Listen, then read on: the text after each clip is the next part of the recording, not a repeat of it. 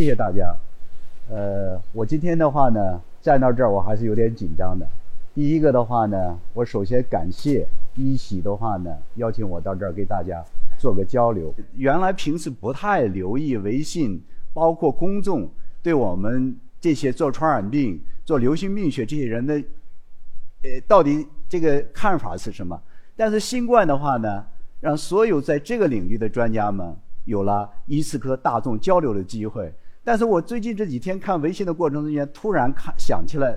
当我尤其在这个台下坐着的时候，想起了一句话：老百姓的心声是建议专家不要再建议了。所以说今天如果我就所以说我就心里面特别忐忑，我就讲的题目我是不是不应该建议？所以说当我要建议的时候，你们就干脆鼓鼓掌把我轰下台。OK，我做病毒我已经做了二十多年的时间了，但是我总是感到我们对病毒认识太少了。无论是疫情初期的时候，还是后期的时候，即便我一个学习病毒、做病毒学研究的二十多年的人，我仍然感受到我们对病毒的认识太少太少。那我可能做的很多评价、评论，包括我的理解，可能三年以后、五年以后、十年以后，可能是完全是错的，因为我们未知的世界太多太多。所以说我今天的话呢，就根据我自己在这么多年的过程中间做病毒的这么一个理解，给大家的话呢，就是汇报一下我自己的这些理解和认识吧。那么病毒到底什么是病毒呢？这个定义的话呢，是二零二零年顶尖的一帮病毒学家们编的一本书上的一个概念。那么这本书的话呢，叫《Principle Virology》，病毒学原理，这是非常经典、非常有水平的一本教材。那他他是怎么说的呢？病毒是最小的微生物，病毒的话呢和细菌不一样，细菌的话呢可以进入显微镜，我们可以看得到，但是病毒的话呢没有电子显微镜，我们是看不到的。另外的话呢，我们现在发现已经知道的病毒，它又是一个什么特性的话呢？它必须在细胞内寄生，它自己不能单独存在。第三个问题的话呢，它也只能在细胞内的话呢进行繁殖。如果说没有细胞，可能它存活的时间很短。对于我们现在知道的绝大多数病毒来言，可能就是这个概念。所以说，如果大家能对这个概念理解的深一点，如果我们做消毒的人员对病毒学的这个概念理解的更深一点，我们还会发生病人已经拉走两天了、三天了，全家人一个没有，我们还需要到他家里面去消毒吗？根本就没有必要。所以说，我们确确实实对病毒知道的太少太少。病毒的话呢，和其他生物相比，不要说和动物、植物相比，可能我们人类有了以后就认识了动物、植物，但是细菌可能认识的晚一点。有了显微镜以后，我们才认识了细菌，病毒就更晚了。到了十九世纪末的时候，一八九二年，俄国的科学家通过过滤烟草花叶病这种病原体的时候，突然发现。哎，这个病原体比细菌还小，那么就开始逐渐的认识病毒。我们一直到了一九三九年的时候，才看到了一张完整的病毒的照片。实际上，到了五十年代，我们对了烟草花叶病毒这个病毒的话呢，才有了真正全面透彻的认识和了解。那么下面两行大家可以看到，那我们的病毒呢，到了两千零一年的时候。世界病毒分类委员会才仅仅确认了两千二百八十四种，到了去年八月份的时候，才确认了一万种多一点点。实际上，我也是这个委员会的成员之一。另外的话呢，病毒的话呢，包括我们知道这么少的病毒，但是它又有复杂多样。第一个的话呢，它就像不同的植物一样，不同的动物一样，它的形态是非常复杂多样的。第二个方面的话呢。它能感染我们所知道的所有的细胞生物，既能感染植物，又能感染动物，还能感染细菌。细菌的病毒叫噬菌体。另外，现在又发现病毒里边还可以携带病毒。还有的话呢，病毒的基因组的结构非常的复杂多样。那么就是说，原来的我们都知道病毒很小，但是呢，有的病毒的基因组的话呢，巨大病毒可能比细菌的基因组还要大。但是小的病毒基因组的话呢，又非常的小，只有几千个 BP 左右，就是核苷酸碱基。那么它的形式的话呢，细胞生物的遗传物质都是 DNA，但是病毒的话呢，既有 DNA 病毒，又有 RNA 病毒。DNA 病毒我们可能有些中国人最熟悉的就是乙肝病毒，还有疱疹病毒。当你的免疫力下低下，马上就起水泡，那就是那玩意儿给引起来的。RNA 病毒的话就更加复杂复杂多样，新冠是 RNA 病毒，流感是 RNA 病毒，狂犬病毒的话也是埃博拉，也是这类的病毒。那么它们又有单链、多链、双链、正异、反异，以及它的基因组的阶段形式呢？有分阶段的，有不分阶段。什么意思呢？像流感病毒，它有八个分子阶段组成的，而我们的新冠病毒的话呢，只有一条链组成的。实际上，这个的话呢，和细胞生物有一点相像。我们人体的染色体的话呢，有二十三对，四十六条。实际上就是说，在生命起源过程中间，病毒。又和其他生物又有很多的地方是非常相像的。那么再接下来的话呢，病毒非常好玩。如果我们学过中学生物的话，都知道一个中心法则。那么就是说，遗传物质是 DNA，DNA 的话呢变成 mRNA，然后到蛋白质的这个过程。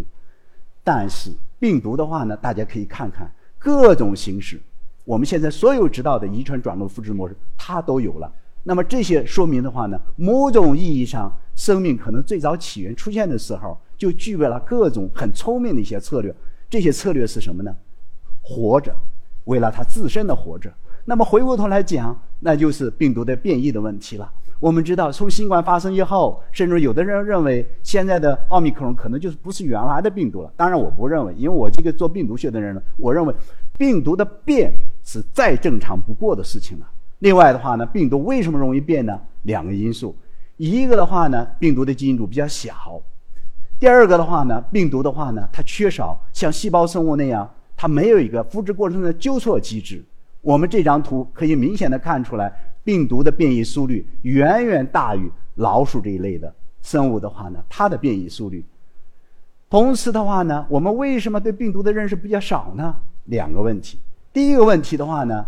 我们一直关注的两类病毒，第一个的话呢，是我们自身的疾病，能引起我们自身疾病的病毒；第二个的话呢，我们关注能给我们提供让我们活着的食物，动物也好，植物也好，具有重要经济价值的这些动物、植物的病毒。第四，更重要的一个方面的话呢，是我们在认识这些病毒的过程中间，受到方法限制，我们可能都是从已知。逐渐的认知到未知，那么我们原来的话呢，就是用比较熟悉的病毒去认知的话呢，相对较远的病毒，但是我们很难发现那些与已知病毒差异非常大的病毒。那么我们从方法学的论上的话呢，具体的方法上大致三个阶段，病毒的发现是通过过滤器发现的。哦，病毒和细菌不一样，病毒比细菌小。到了第二个阶段的话呢，是上个世纪五十年代的时候，突然发现我们可以去培养分离它了。我们有了电子显微镜的话呢，又能看到它了。随着免疫学技术的发展，我们可以用抗体的这种办法，甚至类似于化学的方法的原理，去识别这个病毒和另外一个病毒是不是同一类的病毒。所以说，这是第二个阶段。到了第三个阶段的话呢，就是上个世纪八十年代分子生物学的发展。我们用 PCR 的办法，我们可以把病毒的基因组序列一段或者整个基因组可以给它扩增出来了。这个时候，我们比较它的基因组结构。包括比较它的序序列的相似性哦，我们突然发现，就像现在大家一说哦，这个病毒突然发生了，那到底是相似的？那我们就看根据这些的话呢，我们又进一步可以识别病毒。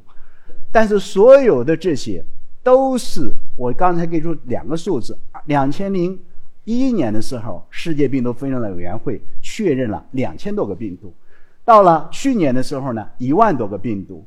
那实际上。到一一年的时候，已经是从第一个病毒的发现一百多年，一百多年确认了两千多个。那么过去的十年，成倍的翻了。什么问题呢？方法上的进步。进入两千年以后，大家开始用红所谓的红基因组学的办法去发现病毒。哎，发现了一部分的病毒。但是呢，红基因组的去发现病毒的话，它有缺陷。它主要是检测的 DNA。但是在自然界里边的话呢，包括我们的新冠、包括流感、包括埃博拉这些病毒的话呢，都是 RNA 病毒。那么你去测用测 DNA 的办法去检测 RNA，很难去发现这些 RNA 病 RNA 病毒的办法。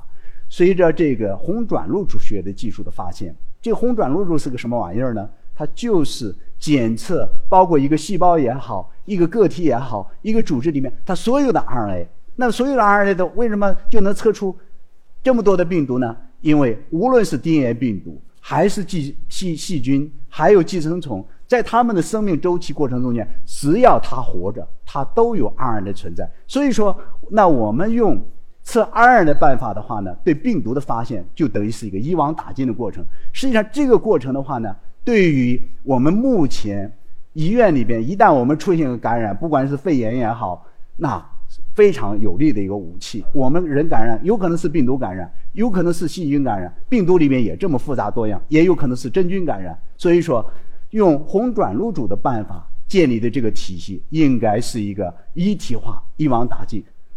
那么这张图的话呢，也是我们自己在《细胞》这个杂志上发表的一张图，我们就比较了一下，如果用最经典的办法。细病毒的分离培养这种办法，五十年代上个世纪五十年代发现的吧，那就是我们这个大树里边的话，红点能发现的病毒。如果我们用 PCR 办法发现的病毒的话呢，就是我们这个蓝圈里面的发现的病毒。如果用我们红转录组的办法去发现病毒，理论上我们可以把这个大树的根儿，一直到它的枝枝杈杈，应该全部能发现。这是我说的理论上，但是实际上呢，可能。同样也存在问题，因为有些病毒，从我的理解，有些病毒可能和现在的已知病毒仍然没有任何的相似性。我们就测序的过程中可以发现很多的 RNA，那这些 RNA 是什么？可能这些都是有许多的难题，还仍然需要我们建立新的办法和新的体系。那么我们这个团队也在这个上面做了一些工作，还现在目前看已经有一些进展，还是挺有意思的。那么我们认识到这个以后，我们从我们这个团队的话呢，从一三年就开始就想建这个体系。那我们测 RNA 的过程中间的话，那我们就大致把它分了这么几个过程。第一个样品的过程，从它的采集到运输到保存，RNA 的话很容易被降解，它和 DNA 不太一样。另外的话，大家要应该知道，目前国产疫苗我们是灭活疫苗或者亚单位疫苗，我们用常规四到八度的情况下冷链保存就可以了。但是 mRNA 疫苗必须要有负八十度的超低温的冷链才可以保存，否则这个疫苗就失效了。就是因为 RNA 容易降解。我到国外是国外，他们请我讲学的时候也常常问一个问题，说张，你们为什么能发现这么多的病毒呢？那么我就告诉他们。就是因为这个方法，我们刚开始建立的时候就意识到了样品保存、运输这个环节过程中间，如何让它把所有的 RNA 不能被首先被降解掉，否则的话拿到实验室也是废品一堆。这是第一个过程。那么这些样品到了实验室以后的话呢，就牵扯到第二个大的过程，我们的样品在处理过程中间，RNA 也是非常容易降解的。同时，文库的构建，我们能不能把样品中间的所有的 RNA 给测到，一个点不留的测掉？如果只有把它能测到了，我们才有可能把病毒发现出来，把它的全基因组做出来。第三个步骤的话，序列一大堆。我们现在目前全世界，包括中国，包括这么多的高校，包括这么多的研究所，实际上测个序。花点钱到公司，很容易就解决了。无论是做研究的，还是我们的传染病医，包括医院感染科，说，哎，做个高通量有什么难的呢？花点钱就做。但是整个这个过程，尤其是最后的这个过程，你能不能从这些序列里边判断出来？哦，这个就是病毒的序列，这个就是真正引起这个人感染的序列，这个是非常难的。那么我们这个用这个体系，在过去的十年，我们这个团队。发现了两千，从动物里边发现了两千三百多种全新的动物病毒。我们又从中国的十六个省区，在环境中间的话呢，又发现了两千七百多种病毒的存在。那么我们这个团队的话呢，实际上到了一六年的时候，全世界所有的实验室没有比我们发现的更多了。实际上，当时在一五年以前，世界上两个大的团队是比较厉害的。一个的话呢，是美国哥伦比亚大学的利布肯，号称世界头号病毒猎手。第二个实验室的话呢，就是德国波恩大学的病毒学研究所，呃 j o s t o n 呃，Kristen j o s t o n 那也是我的朋友。他们当时都是号称发现了一百多个病毒。我们到了一百一呃一五年以后，在这个领域我们就走到了最前面。那么我们在发现的这些病毒里边呢，还是有很多的故事。同时呢，也发现了一些，在整个病毒生物学，甚至说的话呢，包括整个生命科学里边非常有特殊意义的一些病毒。我自己的理解，这个在我发现的这么多病毒里边，最好玩的一个病毒，最有重要的一个病毒就是金门病毒。金门病毒的发现非常有戏剧性。我因为是在两千一零年以前，我是不做这些节肢动物的病毒的。我主要做的话呢是狂犬病和出血热。刚好零九年，咱们国家湖北、河南交界的地方出现了一种新的新发传染病。我有的话呢叫做血小板伴什么发热综合症，我们就叫它淮阳山出血热。我认为它就是一种出血热。零九年出现，结果很多人做了一年没做出来。我们当时也参与了这个，我们就在湖北的荆门地区。用做布尼亚病毒的体系，突然调到了两个基因。这两个基因一分析的话呢，和黄病毒。我说黄病毒大家可能不太熟悉，我可以告诉你，就是像乙脑寨卡病毒、丙肝病毒，还有登革热这些病毒。哎，这一类的病毒叫黄病毒。我们调出这两个序列的话呢，和这个黄病毒的 NS3、NS5 这两个基因的话呢，比较相似。结果的话呢，我们也把这个。病毒用细胞分离的办法，哎，也把它分离出来，比黄病毒的直径上、颗粒上要大。我们就试图能不能把这个病毒的全基基因组给做到。这个病毒的话呢，熬了我三年多的时间，我们始终依据黄病毒的基因组，黄病毒就是上面那个黄和和紫色的那那一条链，我们一直试图按照它的办法，就是我前面介绍的，可能利利用已知。来发现未知病毒，那么在扩增序列这个手手法上也是这样做的。哎呀，三年多的时间，怎么做做不出来，再延长也延长不了。我想在座的如果有一点的分子生物学背景的人，知道用现有的分子生物学办法，只要是一个比较接近的病毒，是完全可以把它的基因组拿出来。但是我们就是做不出来，花了三年多的时间，将近三年三年半的时间，负责做这个的。一个博士后来都快哭了，说张老师做了这三年多了，我也要评职称，结果我一篇文章发不出来，我怎么办？这个事儿又交到我了，交到我手里边的话，我也在苦思冥想，这个是黄病毒吗？我们一直到了两千零一三年的七月二十一号，七月二十一号大家回去翻礼拜天，因为对我过去二十年我是没有礼拜六、礼拜天，几乎没有节假日，年初二我就是在办公室的实验室的。当然，所以说，在网上你们再查看，说跟着张云正读研究生是非常苦的，所以一般人忍受不了，说我太苛刻了。但是做科研不这样做，我们中国人本身就落后，弯道超车，科学上哪有弯道超车啊？一每个人都是一个脑袋两只手，交到我这儿以后，所有的办法做了都不行，那该怎么办？我就在想，是不是这个病毒根本就不是分子。就也就像黄病毒、像新冠这样的病毒，会不会像流感、布尼亚病毒这样的病毒？它是分阶段的。结果下午五点钟的时候，我叫了两个学生过来，两个博士研究生，我说：“我说你们来一下，呃，今天晚上你们吃完饭以后，帮我做一件事儿，把这两个序列拿到的，好好分析一下，看看这两个序列是不是具备了分阶段病毒的结构生物学特征。”那天礼拜天的晚上，哎，我也在那儿，一直熬到二十二点，左分析右分析，非常的认真严谨，推敲来推敲去。到了十二点的时候，他们俩告诉我，说张老师，我们根据你的意思一步步的往下走。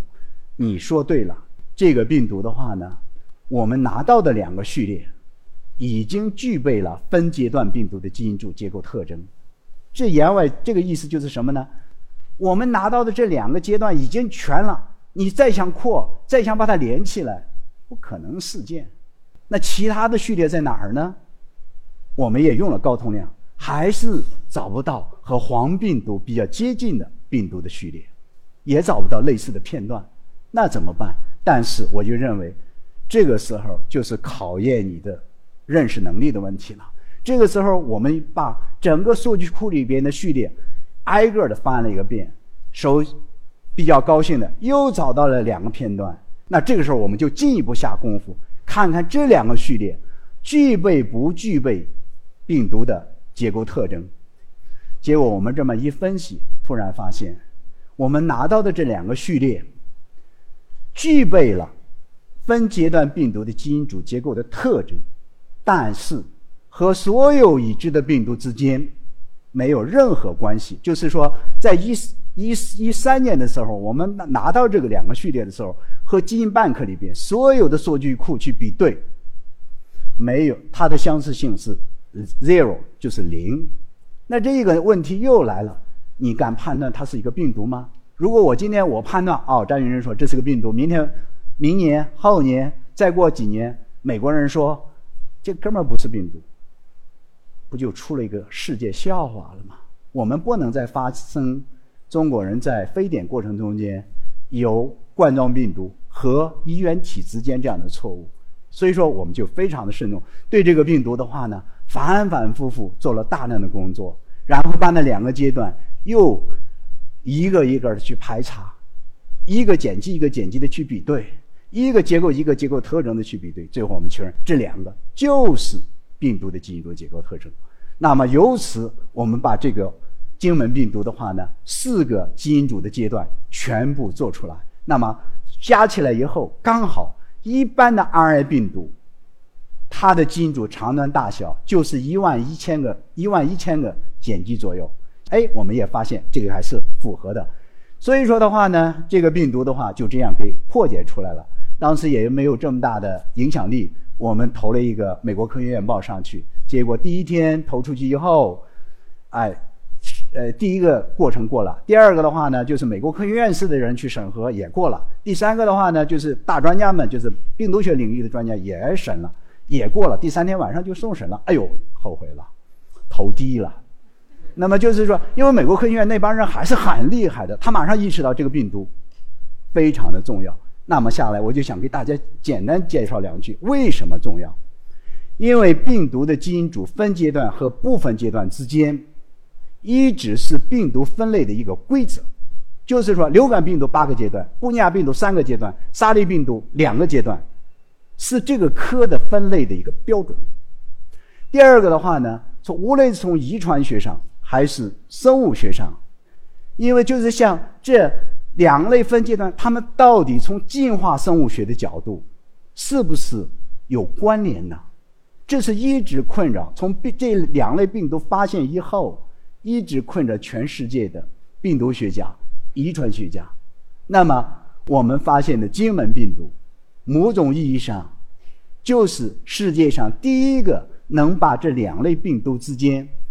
搭建了一个桥梁，能把它们联系起来的一个病毒。所以说，我们一个月以后，P.S 发出来以后，美国科学院发出来，一个月以后，我们又感到哎挺高兴的。为什么呢？就是上面这张图。那么上面这张图的话呢，是剑桥大学三个研究所的一个科学家给我们在 Nature Review Microbiology 上专门做了一个评论，配了这个插图。那么这个插图的意思就。说的就非常清晰了。那么就是说，在病毒的起源进化过程中间，在两类病毒，一类病毒的话呢，去朝着黑夜去了；一类病毒的话呢，朝着白天去了。我们发现那个病毒在哪儿呢？在起点上。那你想这个事儿重要不重要？一年以后，又让我们更加的高兴，就也是这个病毒学院里最经典的这本教科书，一一五年版。在第六十四页，有关病毒基因组的分阶段及不分阶段之间这个重要的一个过程，用了一个不到一页的图文来讲荆门病毒发现的故事以及科学意义。到了两千二零零二零年第五版的时候，又是在这个位置上讲，同样在讲这个故事。那么心里边。到现在为止，我认为我做的最重要的事情、最科学上最大的一个贡献的话，如果算是一个贡献的话，我认为这是让我最激动人心的。第一个，面对当时两个基因片段和已知的病毒高度同源，另外两个阶段和已知的病毒之间没有任何的关联，你判断它是个病毒，经得起经不起历史的检验。更重要的是。我们这个故事对研究生物的整个的起源进化提供了新的思路。所以说，教科书在连续去讲这个故事。我们回过头来看，我们接受大学本科教，特别是自然科学这一块儿，我我们多么希望我们的教科书里边出现的故事是中国人做出来的。所以说，某种意义上，对我来讲，我认为金门病毒的发现对我来讲是一个重大的考验。然后这个病毒的，等到我们发现以后，把这层窗户纸捅破了。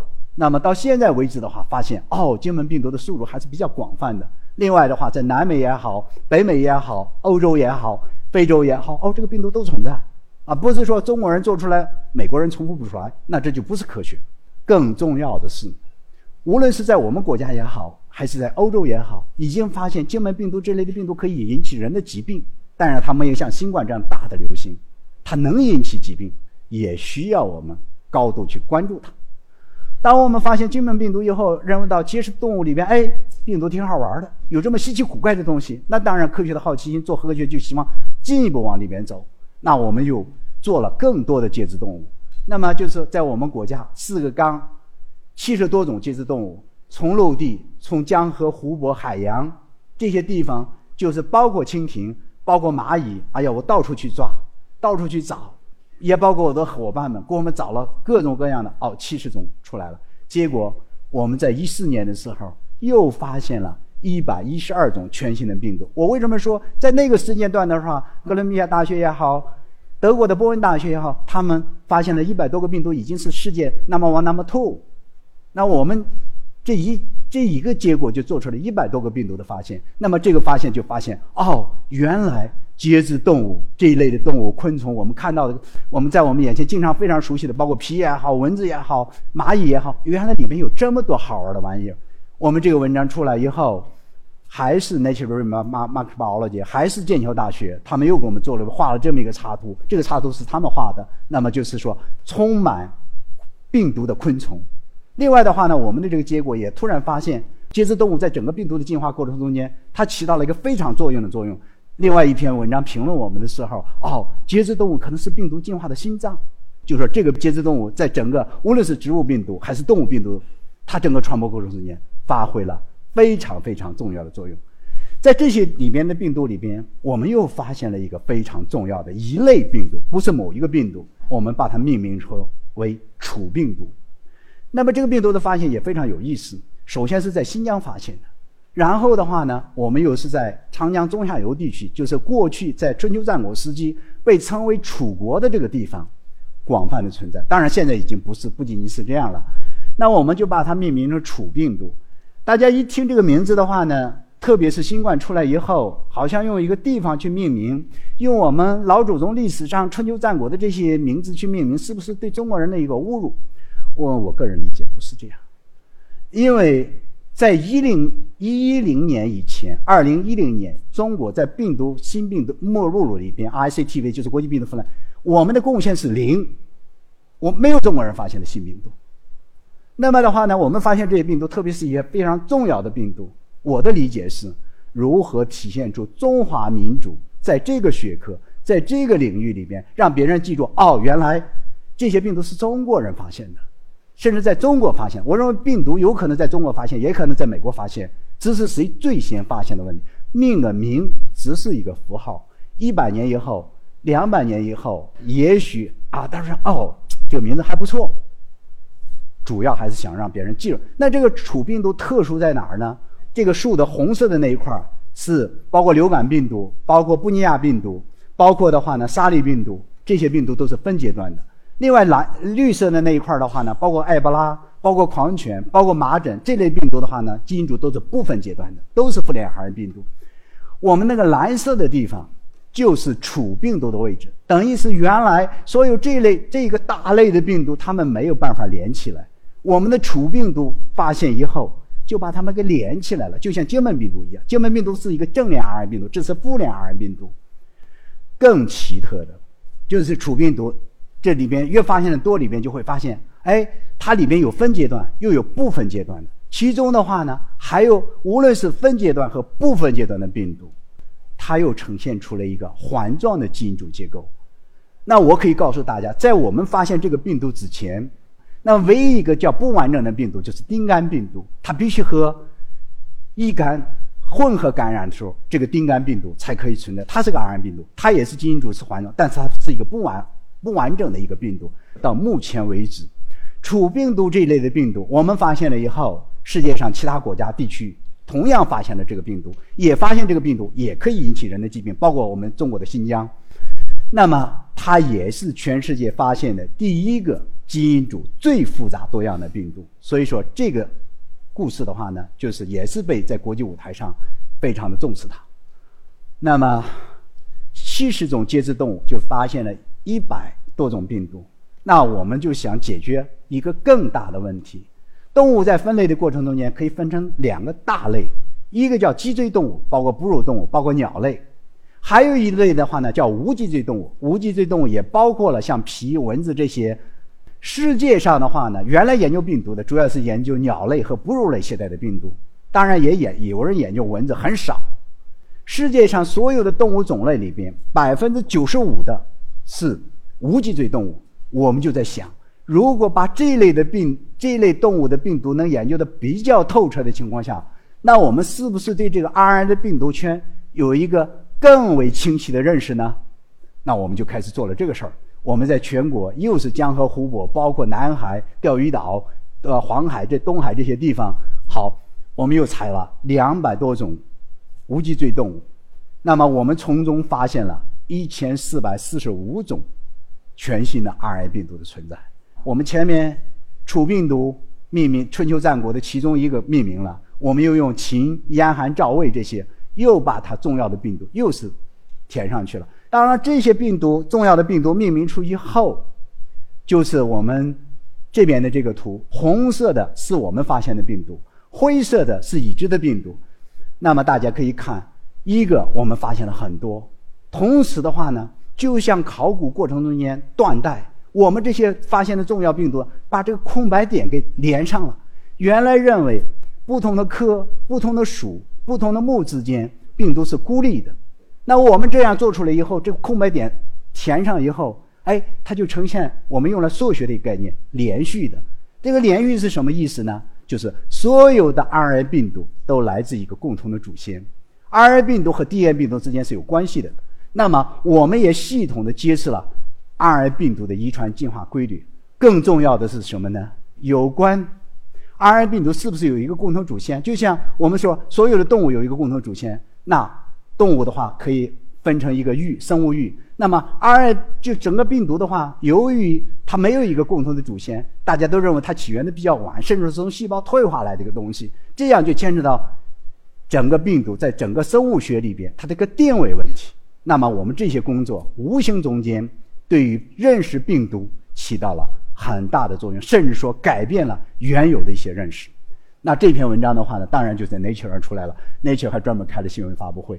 最后的话呢，我们又把脊椎动物和无脊椎中间特别低等的脊椎动物，从海洋到陆地，我们又采了很多。那么我们就想解决另外一个病毒学大的问题：这些病毒的进化历史是漫长的吗？有很多人认为病毒的进化历史很很晚，啊，病毒的进化又似乎又很快。那我们做出的这些又发现了两百多个病毒。那么这些病毒的话呢，有意思的是，原来认为只有在哺乳动物里边携带的病毒，比方像埃博拉病毒、沙利病毒、汉坦病毒、中国人肾和肾综合综出血热这些病毒，在海洋鱼类里边被发现了。虽然相似性差得远了一点，但是它的整个基因组的结构特征上完全一致。这也就意味着。病毒的起源进化在有具有漫长的历史，随着它的宿主动物生命的起源从海洋出来的，然后不断的在陆地里边进一步的扩散，进一步的去繁衍、去演化，形成现在的多样性。我们做完了这个事儿以后，前面证明了所有的 RNA 病毒是有一个共同祖先的，它们具有长期的进化历史。我们就想解决第三个问题，就是说环境中间。无论动物也好，植物也好，人也好，我们的家园在哪？我们的家园是土土壤啊，是环境啊。哎，这里面有病毒吗？好了，我们就抱着这个疑问，在我们国家的十六个省区，从一六、一七、一八、一九，包括黄岩岛，包括南海的深海的底泥，包括中国新疆黑龙江、内蒙这些地方，当然也包括尤其重要的武汉、武汉市内、武汉的周边地区、浙江这些地方。那我们采了这么多的大量的标本，那我们做了什么呢？我们又发现了两千七百多种全新的 RNA 病毒，它们分布在六十二个科的病毒科中间。同时，这些病毒的基因组形式和我们现在已知的病毒基因组的形式完全一致。另外，我们也在这些里边发现了大量已知的 RNA 病毒。我能告诉大家多一句话，就是说，我前面讲到的，我们没有发现新冠。那么就是说，在武汉，包括武汉在内，一九年以前，环境里边，包括家养动物的粪便里边、水里边，中国是没有 SARS-CoV-2 的。当然，这是一个政治命题，我这个地方不去过多的解释。啊，这里边的话呢，就体现出另外一个东西出来了，就是说，在自然界中间呢，病毒无处不在，包括陆地，包括水生环境，它可能就是整个大自然中间不可或缺的一个组成部分。这些病毒的话呢，绝大部分可能和疾病一点关系都没有，它可能对整个生物圈的持续发展、生态的平衡发挥着非常重要的作用。同时呢，我们人体内我们的基因组里面不少也是病毒的序列，它对整个生命过程也许扮演的不是疾病的角色，可能维持我们对维持我们的生命是非常有利的。所以说，我们也来了一个概念，我很好几年前就提这个概念，病毒我们要理解，相当一部分是不治病的，和病之间不是一个等号关系，是一个不等号的关系。前面的话呢？都是我从病毒生物学、病毒的遗传进化上我们的理解和我们的认识。那么就是下来的话呢，因为我毕竟是国家疾控中心，我在一九九八年我就进入国家疾控中心，我在就国家疾控中心干了二十多年，在传染病所。那么我们也可以看到，自然界里面已经发现了这么多的病毒。就像我刚才讲，这么多的节肢动物，一百多万种。如果一种节肢动物携带一种病毒的话，自然界病毒的数量级至少节肢动物就有一百多万种。如果一个细胞生物携带十种病毒的话，自然界中整个生物圈里面可能病毒的数量级可以达到亿级为单位。那这个问题就来了。我们也知道，肯定中间大部分不会治病。问题是，中间肯定会有治病的。那我们怎么去理解？怎么去认识它？还有一个问题，我们做的这些工作也进一步证明了，病毒是整个生命科学中间的暗物质。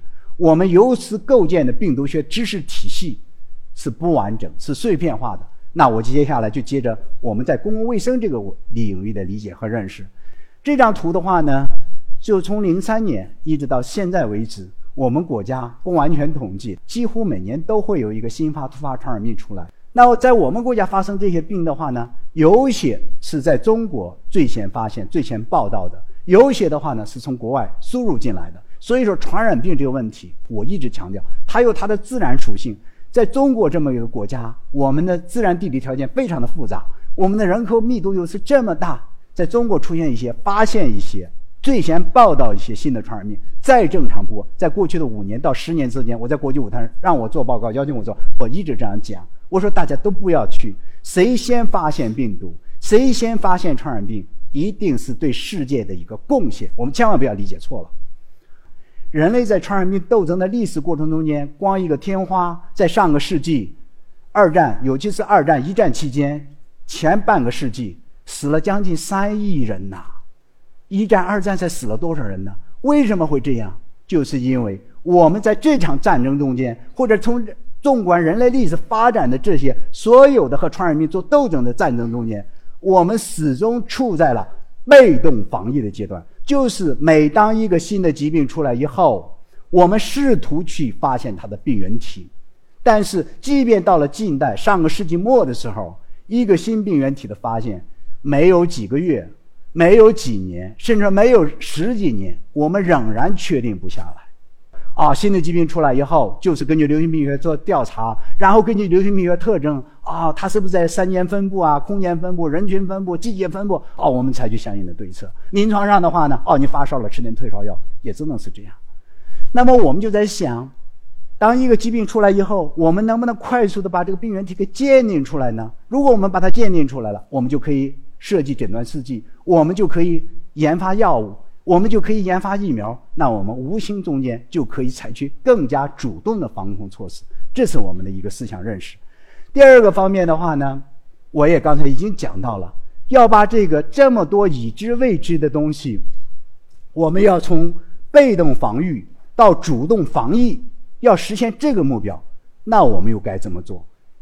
呃，好多人老老老来问我，就是说，包括我给写的一些内部的文件和报告，就是说，他们都问我想知道一个问题：下一个，在未来十年、未来五年，还会不会出现新发突发传染？我说一定会，不可避免，可能规模也许不会像新冠这么大，但是新的传染病的出现这是必然，因为自然界太复杂。我们很早就有一个思考。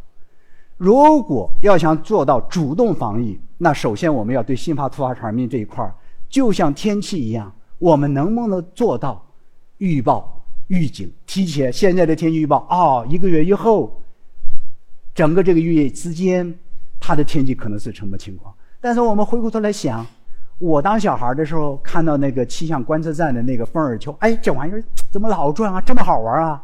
那个时候就靠这玩意儿来观测气象。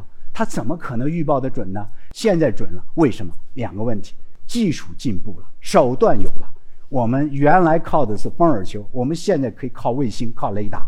我们正因为有了这些技术手段，把和刮风下雨、极端天气、暴风雪，呃，这个这所有的这个龙卷风这些玩意儿，哎，把它的形成的物理气象因子搞清楚了，把它们的变化规律搞清楚了。什么样的情况下风和日丽？什么情况下极端天气？我们再加上实时的动态的检测，你的数据越多越精准，那我们的预测就越加越加精准。那么我们就在想，传染病能不能这样做？传染病一定会比天气预报复杂，因为气象物理是个死的，物理因子是死的，病毒是活的，生物圈是活的。这里边就需要我们从两个维度去理解它：一个在自然界里边，到底有多少病毒？多少细菌？哪些是我们知道的？哪些是我们还没有知道的？在知道的里边，这些病原体，比方像鼠疫，它变了没有？它变成是往哪个方向在变？流感病毒一样的道理。还有的话呢，就是说我们不知道的，它可能有没有可能引起人的疾病？为什么我们现在，包括新冠，我再反过头来说一句话：我们到现在很多的预测都不准。为什么不准呢？我们很多人不懂得病毒的遗传进化，不懂得病毒的播散规律，怎么可能预测的准呢？这里边的问题就来了：我们能不能把病毒在自然界里边它们的遗传进化以及它们的播散规律搞清楚？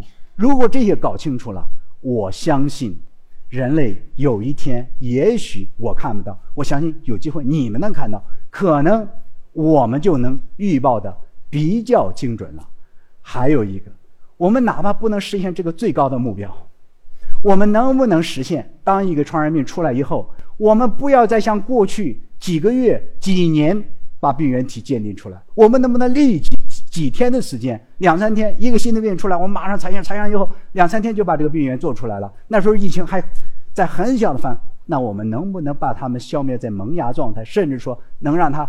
哪怕不能消灭，我们能把它控制得更好呢？我想这个是我们想做的事情。那我下下来也是想用两个案例，一个的话呢，是我们在两千零九年，中国我就刚才说到，在河南湖北交界的地方出现皮咬死人这个事件。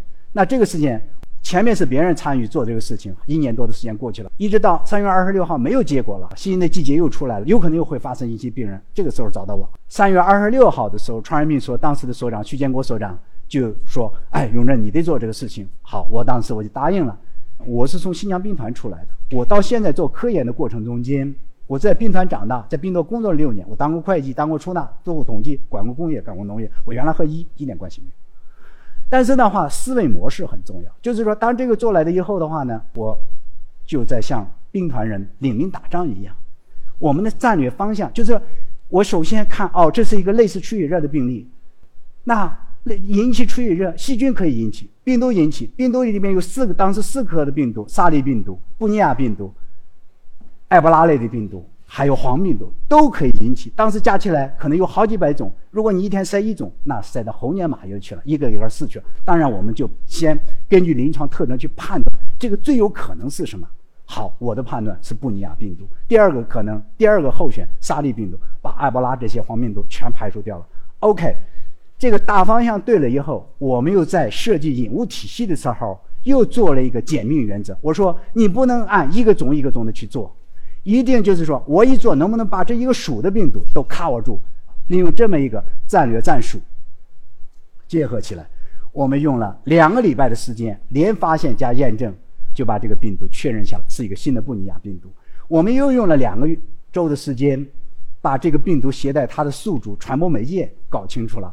我记得应该是两千零一零年、一一年的时候，咱们的回龙观出现发现一些批，还搞得呃，至少是北京电视台去报道了，就是和这个玩意儿有关系。那么这是我们这个做的工作，因为我们我是从零三年国务院参加非典督查的时候，就到了湖南、湖北这个地方。那就和他们认识了。从零四年呢，就在武汉中心地区开始在研究动物源性疾病以及病毒性研究。为什么选武汉？武汉这个地方非常特殊。湖北的话呢，首先是号称千湖之省，有了水才有了生命，有了生命才有可能有更多的病毒的存在。这是我们做病毒的一个很简单的想法，要从生态学的角度去考虑问题。第二个问题，湖北历史上就是九省通衢。另外，它虽然不是像北京、上海。深圳这样的口岸，但是武汉也是一个重要的口岸，它的交流是非常广泛的，包括国内国际的。有时候好像你说不相信神吧，好像冥冥中间有人安排。一四年的时候，我和 Adi 就是 Edward Hormos，就是我的好朋友，他一直和我长期合作的，还有我的武汉疾控中心的合作伙伴田俊华啊，就带着我们到华南海鲜市场去看了一圈。这些照片的话呢，都是当时。卖动物组合起来的照片，这是真实的情况，非常的神奇。六年后，就是一四年到一九年，刚好新冠从这个地方最先爆发出来。那么我们做了什么呢？呃，在一九年年底出现的时候，呃，和我一点关系没有。包括很多人打电话说：“老张，你做呢？”我说：“我没做，因为我说有很多人在做，他们不需要我去做。”呃，往往事情就是有偶然性。呃，到了一月三号下午的时候，刚好我的合作伙伴从武汉中心医院和武汉疾控中心，他们对二月呃十二月二十六号一个重症患者，哎，结果就把他的冠希也送来了。因为我们长期在那做工作，从一四一五就开始研究不明原因的肺炎呃肺炎的这个病原谱点。我能告诉大家的，在新冠之前，哪怕新冠以后。就是全世界新冠疫情对于肺炎的病原体诊断的准确诊断率不到百分之二十，这不光是我们中国，美国也是这样。全世界病这个肺炎的病源是非常复杂，我们就是想做这事儿。另外再一个的话呢，新发传突发传染病一旦是肺炎，呼吸道传播一定很重，那么我们就做这个事儿。好，今天下午一点半左右送来一个标本，我们就马上在实验室去做。一月四号晚上，五号的凌晨两点，我的一个博后，他当时他在北京，我在上海。结果就是他告诉我两点多钟说张老师，我们发现了在这个标本里发现了 SARS 类的冠状病毒，啊，因为我已经做了二十多年的传染病了，刚开始做狂犬病出血热，又参加过非典，当然知道这个非常重要。我马上告诉他，我说今天晚上你不要睡觉了。然后我又叫了我另外一个学生，也是一个女孩，是我自己的学生，她已经在疾控中心工作了。她说我们这个团队里面做冠状病毒最熟悉。家住在回龙观，我说你赶快起来，到办公室协助陈艳梅做分析。我们到了早上的时候的话呢，五号早上六点以前就把这个病毒的基因组图谱全部做出来了，另外把它的分析所有的数据数据分析也都分析的透透的了。然后的话呢，七点我就给武汉中心医院呼吸科赵主任我说你把他的病例的情况告诉我，临床性特征包括流行病学的特征，OK。给他做了一个讨论，这两个方面讨论以后，我对武汉当时最先发现这个不明原因的肺炎做了病原体和这个疾病做了四个判断。第一个的话呢，引起不明原因肺炎的病原体是 SARS 类冠状病毒。第二个，这个病毒在分类学上是一个新型冠状病毒。第三个，这个病毒经呼吸道传播。第四个，这个病毒引起的疾病可能应该比。禽流感，包括它的公共卫生风险远远要大。这是当时我们手里面只有一个病例的情况下做出来的判断。下面是这个病人的胸片儿，大家可以看，好多地方都已经白了，非常的严重。有了这些判断的话呢，我们又做了一个建议，在公共场合赶快采取措施，以及临床上采取抗病毒治疗。当然，这里面背后有还有很多的故事，后边就不讲了。我想这两个案例都意味着，如果在病毒学上我们能有很好的认识它、识别它。那我们可能就可以在它爆发出来以后，立即对它的病原体是可以确认的，对它的致病传播途径等等可以做一个精准判断的。那么好了，另外一个问题就是，也是我的一直的提法，传染病不是一个医学的问题，不能仅仅是临床大夫们去研究，实际上也需要更多学生物学背景的人去研究的，学生态学的人讲，甚至是研究社会科学、数学的人，要建立数学模型。还有可能需要一些物理的东西、化学的东西。生命科学的过程中间拿诺贝尔奖的 Crick 他们也不是学生命科学，是学化学。那么结合和传染病更紧密的，它肯定是一个生态学的问题。在人类历史上，我们的人的传染病有一些是从我们的老祖宗，就是说，假如说我们是从猴子变来的，可能在这个变化过程就把一些病毒保留给我们了。还有的话，就是其他动物传给我们，从环境里面传给我们。你非要到可可西里，也许到深海，也许到其他地方。我自己的理解，在深山老林里边，在天坑里边，也许就有一个非常烈性的细菌、烈性的病毒，就在那待着呢。你要去，一定注意防护，更要注意不能有可能把它带出来的风险有多大。这个工作一定是要做的。所以说，没有接触就没有传染病。这个时候我们怎么办？真的要敬畏大自然。我们只有敬畏他们。尊重他们，保护他们宿主的多样性的情况下，才有可能更好的保护我们人类自己。那么，我作为一个搞公共卫生的人来讲，还是这两个目标：第一个目标，我们能不能实现天气预报预报新发突发传染病；第二个目标就是，哪怕不能马上就做到，我们能不能做到四早：早发现、早识别、早解析、早预警？这是一六年。央视采访我的时候，我就在那提四个早的问题，从而做到有效防控。所以说的话呢，上面这些工作的话呢，都是我们自己做的一点工作，以及对病毒学、病毒生物学以及传染病公共卫生的一些和理解和认识。